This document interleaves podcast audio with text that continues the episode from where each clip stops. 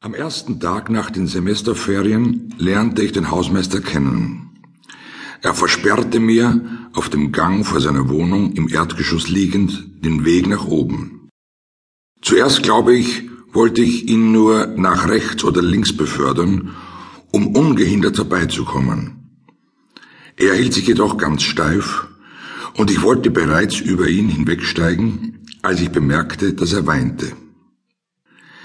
Ich versuchte seinen Oberkörper hochzuheben, was vorerst nur dazu führte, dass ich sein Gesicht zu sehen bekam und sein Weinen viel lauter klang.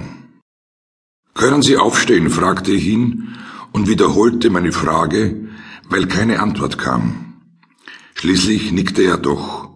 Nachdem er mich bei gleichzeitigen Drehbewegungen seines Kopfes ein paar Sekunden lang betrachtet hatte, ich stützte ihm und er kam auf die Beine. Ich schob ihm die Tür auf, die nur angelehnt war.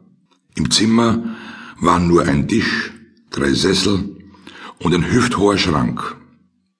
Außer der unveränderten Waschmuschel erinnerte nichts mehr an das Hausmeister Eber, das ins Altersheim gezogen und da innerhalb weniger Tage verstorben war.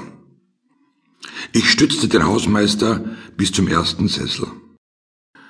Brauchen Sie noch was? sagte ich obwohl ich es nicht annahm.